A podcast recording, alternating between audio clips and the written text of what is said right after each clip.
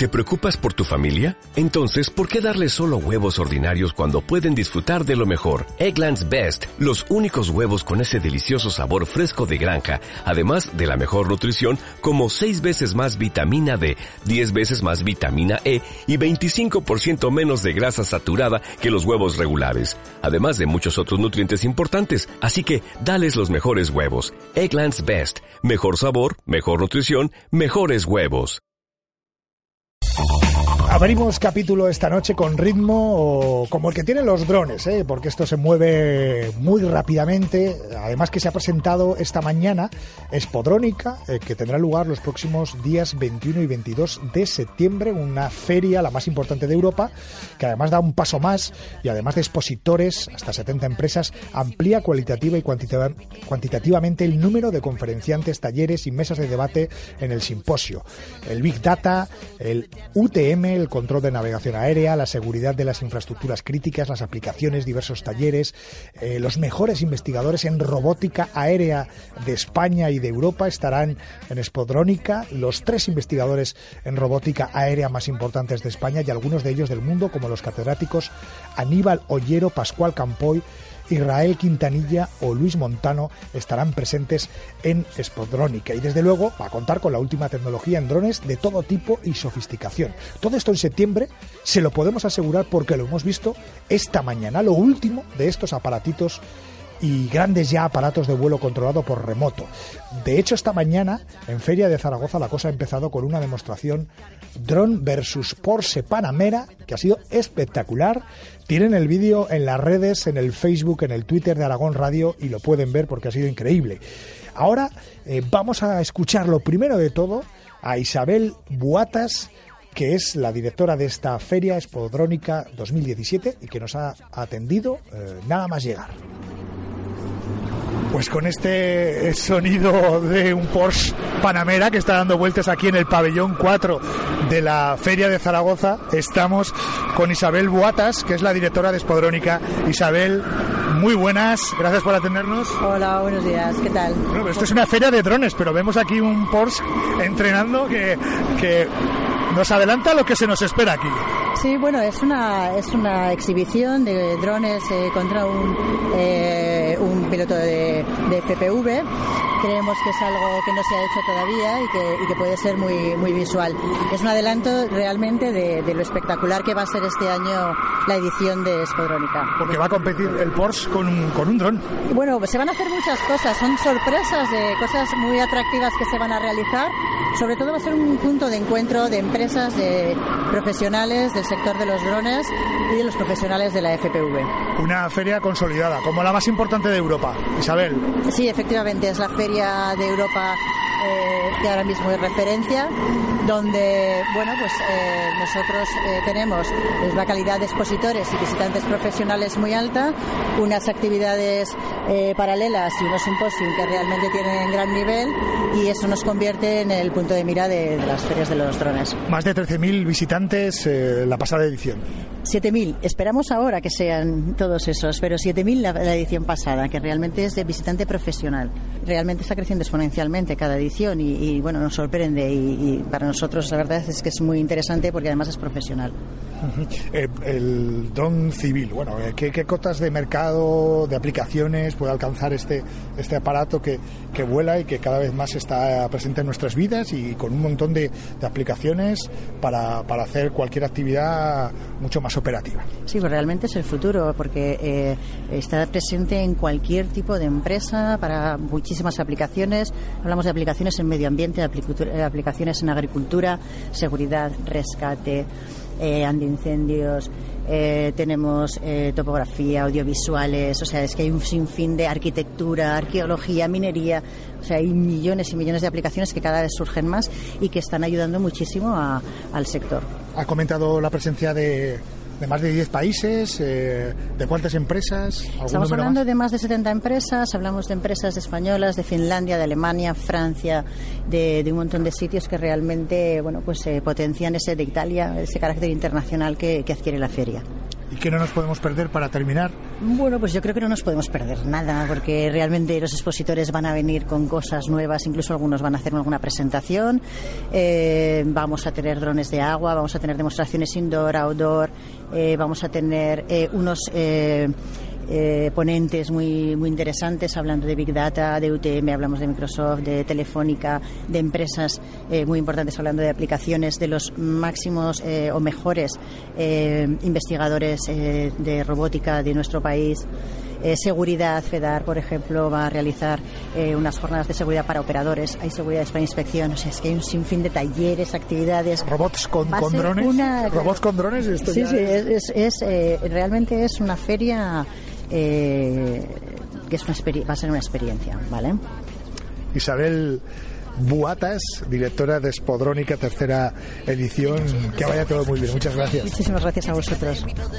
Isabel Buatas, que es la directora de esta feria, ya decimos que lo, lo peor, entre comillas, es que el gran público no vamos a poder asistir a, a estas auténticas locuras, a estos eh, drones increíbles, a todas las demostraciones que se van a hacer en septiembre, pero no se preocupen, porque para eso estamos nosotros y les vamos a ofrecer una muestra eh, de entrada ya esta noche. Conviene no perder de vista el origen de esta tecnología, vehículos aéreos no tripulados con una gama amplia de tamaños, formas y funciones por cierto, la palabra drone es una adaptación al español de drone. Su significado literalmente alude a un abejorro o zángano, ya que los primeros prototipos fabricados eran pequeñas aeronaves que pretendían reproducir la facilidad de vuelo del abejorro para incrementar versatilidad y la profundidad de los aviones norteamericanos. Su desarrollo militar es increíble, pero el dron civil ha evolucionado muchísimo, como hemos podido disfrutar esta mañana. Ahora disfruten ustedes.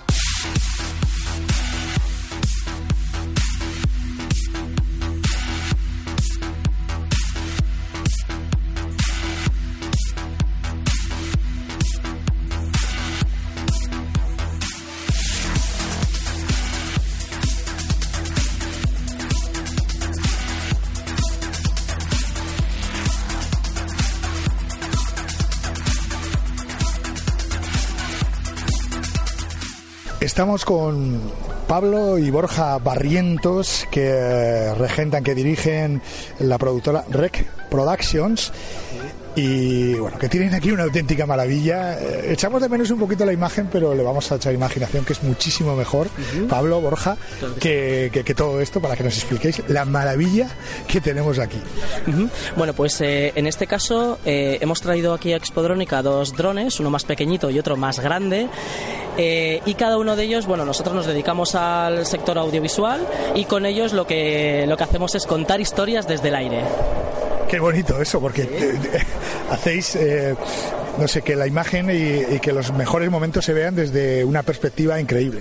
Por supuesto, desde arriba las perspectivas eh, son diferentes totalmente a lo que vemos en tierra y bueno, pues eh, los drones lo que, lo que han permitido es una gran creatividad para el sector audiovisual y sobre todo una polivalencia increíble respecto a, las herramientas que había antiguamente. ¿no? Ahora con el dron, con un dron podemos eh, captar imágenes desde sitios increíbles, podemos hacer planos secuencias desde tierra y subir arriba, podemos crear texturas. En realidad, para nosotros, un dron es una gran grúa gigante que nos sube una cámara y nosotros, a través de esa cámara, como te he dicho antes, contamos esas historias. ¿Y para quién han contado ustedes las historias? Porque han trabajado con gente muy potente, o trabajan. Bueno, pues eh, nosotros trabajamos para muchas empresas eh, de todo tipo, de diferentes sectores. Pues hemos trabajado para Logista, por ejemplo, que es una empresa de, transportes, para Eurosport, Discovery, para, para mucha gente. Para Audi, Mercedes, AMG, AMG Mercedes, Ferrari, Hemos trabajado para mucha gente. Muy diverso. No, no os aburrís. Eh, le preguntamos a tu hermano. Por supuesto. Para que nos describas, pues, eh, esto que tienes aquí. Vamos a hacer un, un ejercicio de, contar un poquito para que la, gente se lo, se lo imagine. Una gran espiral, un, molino con, con, aspas, pero que vuela. No, sé. Eso es. Como ha dicho Pablo, aquí tenemos, hemos tenido dos tipos de, drones. Uno es un quadcopter con una cámara, cámara integrada y otro es un octocopter en el que es mucho más grande, en el que podemos meter cualquier tipo de cámara. Digamos que en, los quadcopter las cámaras van integradas ya, son equipos cerrados, con gimbals cerrados, son equipos muy, muy polivalentes, que se montan muy rápido, son, valen para hacer muchísimas grabaciones en, una jornada de trabajo. Y el octocopter vale para cargar cualquier tipo de cosa. Aquí, tal y como lo hemos traído hoy, tenemos configuración para, para meter eh, en un gimbal una cámara, pero también para otro tipo de configuraciones como eh, grabaciones 360 a través de una pértiga y, una- y un rig de cámaras, eh, podemos meter cámaras termográficas, podemos eh, meter aplicaciones industriales, lo que queramos. Digamos que la diferencia entre unos y otros es que los octocopter, cuanto más grandes son, son, digamos, mulas de carga que permiten eh, cargar cualquier tipo de, de- de cámara. En este caso, nosotros, centrados en, en audiovisual, sobre todo lo que hacemos es grabaciones de publicidad y grabaciones de, de vídeo 360. Eh, Claro, esto, el, el manejo es muy complicado. Hay que manejar por un lado el dron y por otro lado la cámara. Eh, ¿Cómo Eso se dirige con qué equipo? Eso es. Digamos que eh, siempre vamos dos personas. Una persona es eh, siempre el piloto, siempre tiene que haber un piloto, y la otra es la cámara, el, el cámara realizador, que digamos solamente controla la cámara como si fuese pues una grúa, como si fuese una cabeza caliente. Entonces, lo complicado es, eh, digamos que entre piloto y cámara tenemos que tenerlo siempre muy claro el plano que vamos a hacer para poder cuadrarnos y poder entendernos entre nosotros para que la coordinación sea, sea exacta. Es que esto, Pablo, es, es, es una nueva realización en todos los sentidos. es una nueva realización, es una- un nuevo lenguaje, es una nueva narrativa. Entonces, Claro. eh, muchas veces, bueno, eh, es verdad que cuando vamos a cualquier rodaje eh, tenemos que estar muy compenetrados con realización, en este caso, con la gente de realización, para, para ver qué viene antes, qué viene después, que nos cuenten bien la historia, porque si no se utiliza bien ese lenguaje, realmente una imagen de dron, por muy bonita que sea, realmente podría ser un pegote, vamos a llamarlo mm, claramente. Sí, no Entonces, estaría, no- no estaría justificado. En el, en el- el plano, Exacto, en el guion, exacto. porque todo tiene un guion y, y- siempre Exacto. un realizador tiene que tener en cuenta lo que quiere contar y cómo lo quiere contar. Exacto. Entonces, eh, una vez que nosotros hablamos con el departamento de realización, en ese caso nosotros nos cuadramos y eh, le damos el look o la estética o el movimiento que realmente ellos necesitan para que sea un plano más dentro de una hora audiovisual. ¿Qué es lo más grande que has hecho? ¿Qué es la historia más grande que has contado? Lo más grande. espectacular, lo que hayas dicho. Madre mía, esto era impensable antes. Bueno, eh, realmente yo creo que cada, cada historia o cada grabación es grande, ¿no? ¿Por qué? Porque ya eh, lo que contamos desde arriba es diferente, ¿no? Entonces cada historia yo creo que es especial. Pero bueno, eh, sin ir más lejos, pues bueno, pues por ejemplo estamos muy orgullosos, por ejemplo hace poco, que gracias a nuestros amigos de, de la bicicleta, eso era una, una coproducción, hemos, se ha ganado un sol de oro de publicidad para AMG Mercedes. Entonces ese, ese rodaje fue muy complicado porque los coches iban a mucha velocidad, pero los planos que conseguimos eh, realmente fueron espectaculares y nos sentimos muy orgullosos de ello, ¿no? por ejemplo. Eh, Pablo, para terminar, ¿cómo os habéis dedicado a esto? ¿Cómo lo visteis? ¿Qué, eh, qué- qué hacíais antes? ¿no? Porque esto es relativamente nuevo. Bueno, eh, perdona, Borja, sí. Buena pregunta. Digamos que eh, esta tecnología ahora mismo más o menos es conocida, eh, la gente lo ha visto en medios, sabe que es un dron. Hace unos seis años nadie sabía qué era esto. Entonces digamos que nos juntamos un día, hablamos, oye mira, he visto una cosa que tiene como muchos brazos y hélices y creo que si le pones una cámara y un estabilizador, tenemos algo que vuela y que nos hace unos planazos increíbles. Nos tiramos a la piscina, vimos, lo pedimos presupuesto, los informamos. Era complicado antes, no había, había poca gente que los construía. Además en, la y a la piscina. además en la productora tenemos una frase que es el ¿y por qué no? Entonces dijimos, pues vamos a, vamos a ello y entonces bueno, pues, eh, pues ahí empezó, empezamos a volar. Al principio no sabíamos volar porque sí sabíamos lo que queríamos, pero no sabíamos volar, nos costó. Pero bueno, cuando ya aprendimos, pues, pues realmente luego ha sido, ha sido una maravilla porque nosotros vivimos, o sea, lo nuestro es pasión por lo audiovisual, llevamos ya muchos años en esto y, y bueno, encima una cosa con hélices que nos sube una cámara ahí arriba y que podamos contar otro tipo de historias, pues eso realmente es, es Y increíble. tenéis que entrenar y todo. Por supuesto, tenemos un campo de vuelo en donde nosotros entrenamos con objetos antes de cada grabación y, y, bueno, pues ahí hacemos nuestros pinitos. Y, y bueno, ahí es donde ahí es donde donde hacemos las faenas, vamos a decir así, a, a nuestro dron para, para que luego se comporte como queremos comportar, como que como se comporta.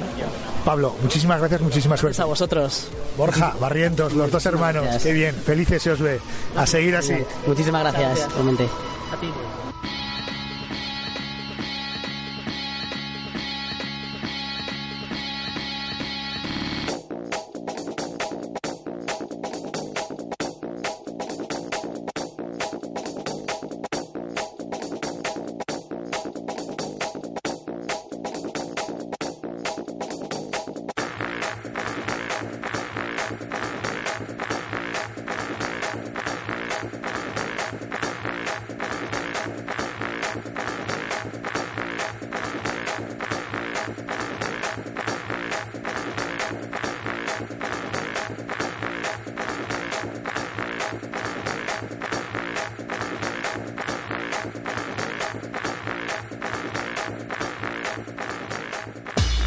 David Ibáñez, responsable de GEMAP.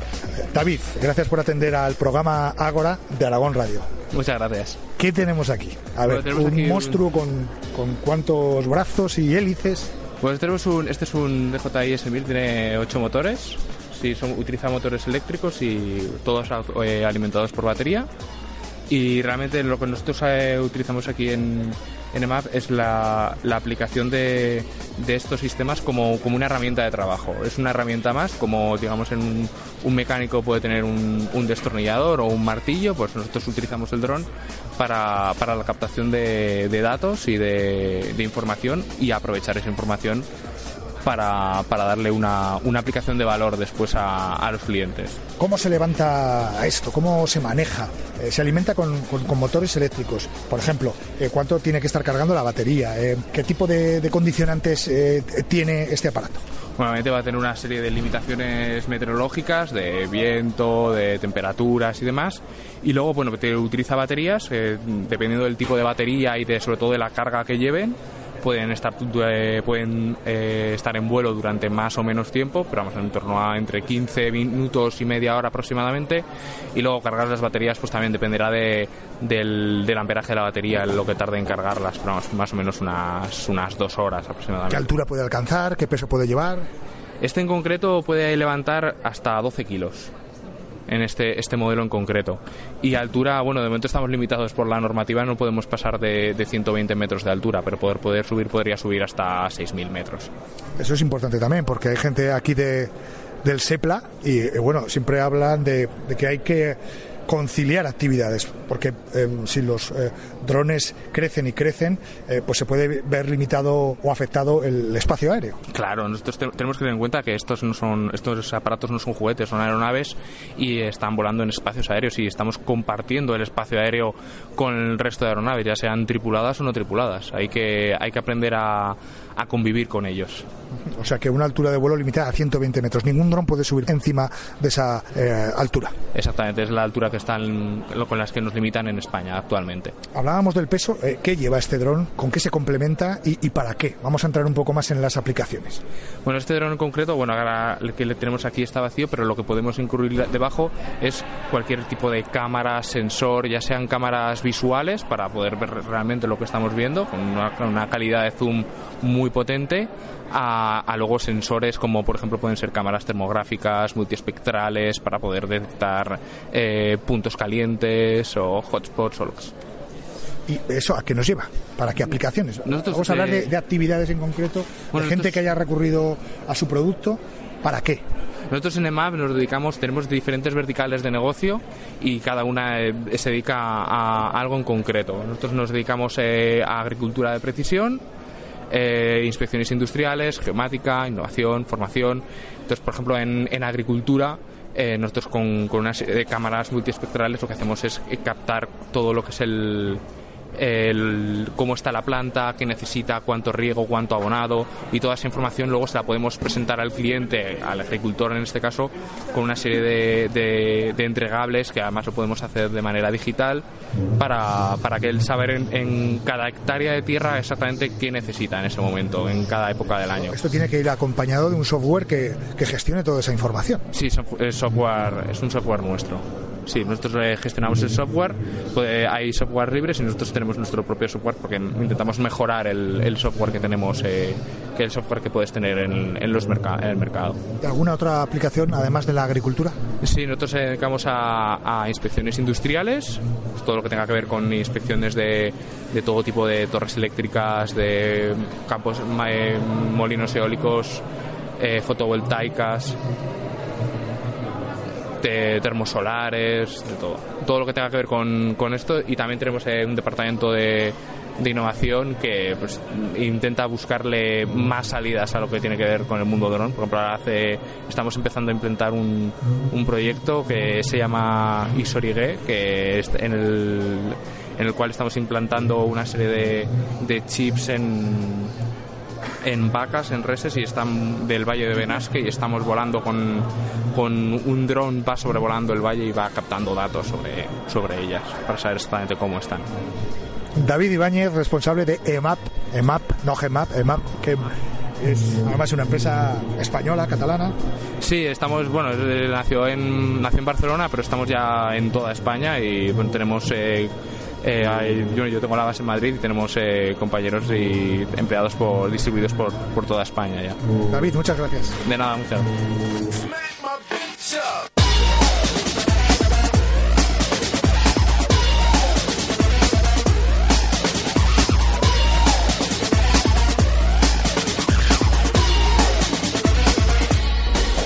Seguimos nuestro recorrido con Pablo Flores Peña, con Pablo Flores Peña, que es el fundador eh, de Drone eh, Hopper.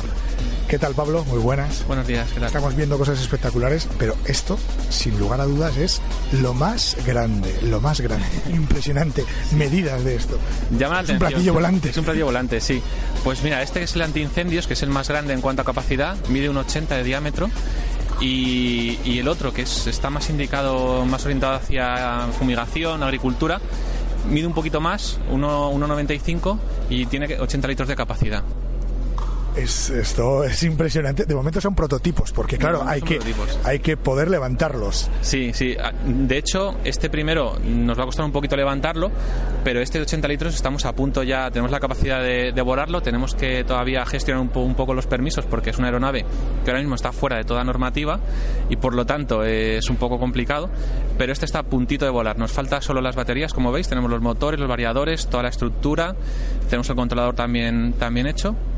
Y en cuanto nos lleguen las baterías en un par de semanas, podríamos volarlo, empezar las pruebas de vuelo, ¿Qué digamos. baterías, qué motores? eh, eh, porque esto es un trabajo conjunto eh, con, con otras empresas y con otras tecnologías. Sí, sí. eh, realmente trabajamos con otras empresas especializadas en paquetes de trabajo. Por ejemplo, el tema de la, de, de la gestión de potencia eléctrica y la propulsión lo hacemos con la empresa Axter, que, que está incubada también en el mismo vivero que nosotros.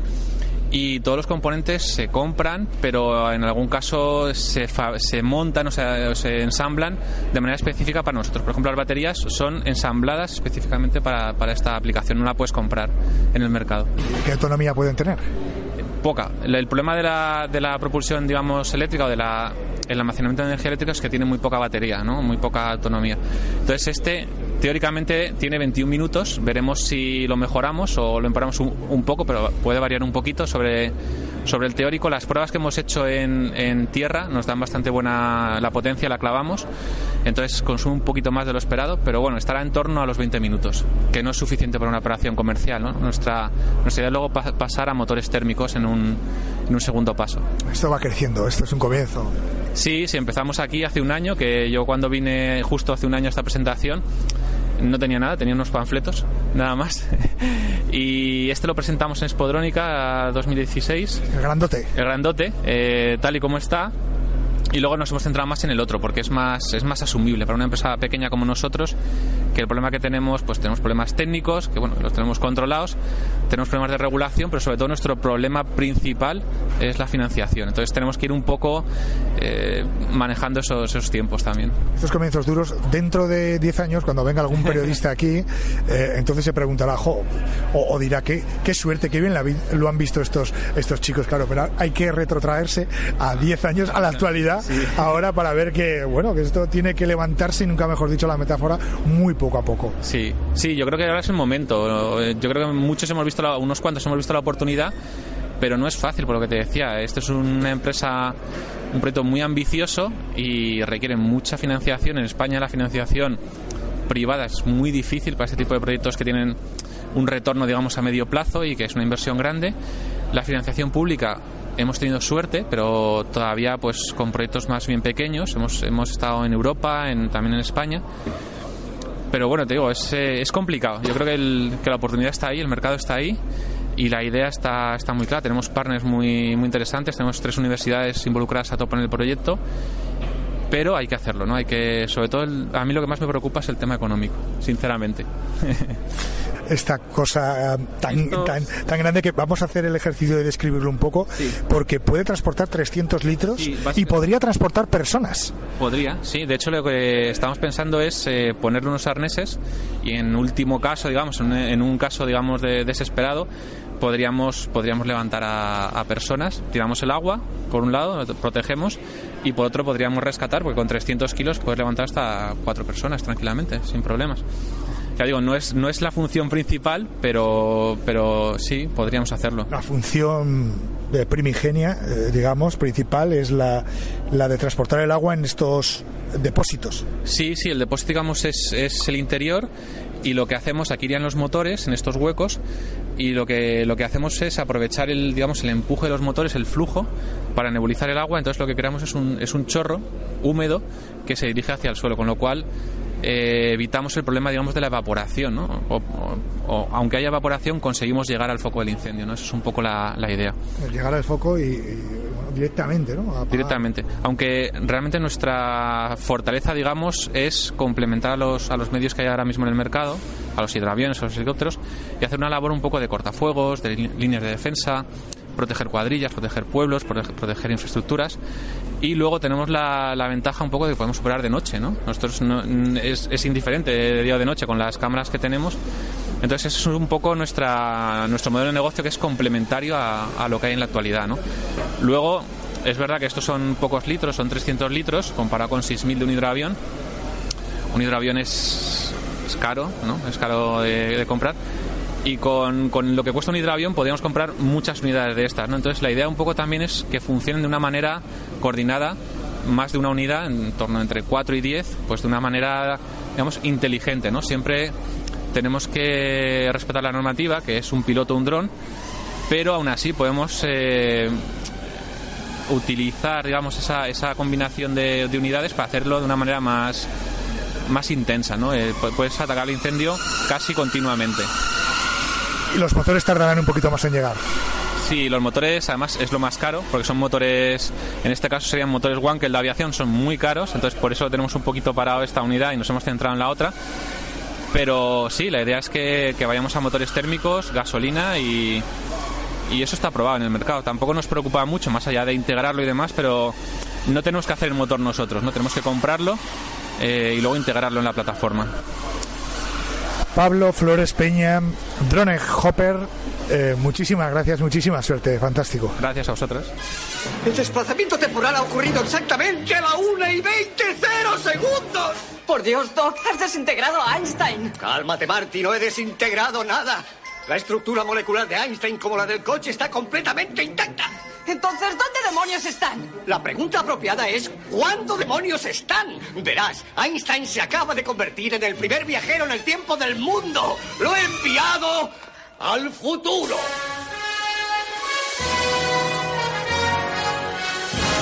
Todos los días a las 12 de la noche, Ágora, en Aragón Radio.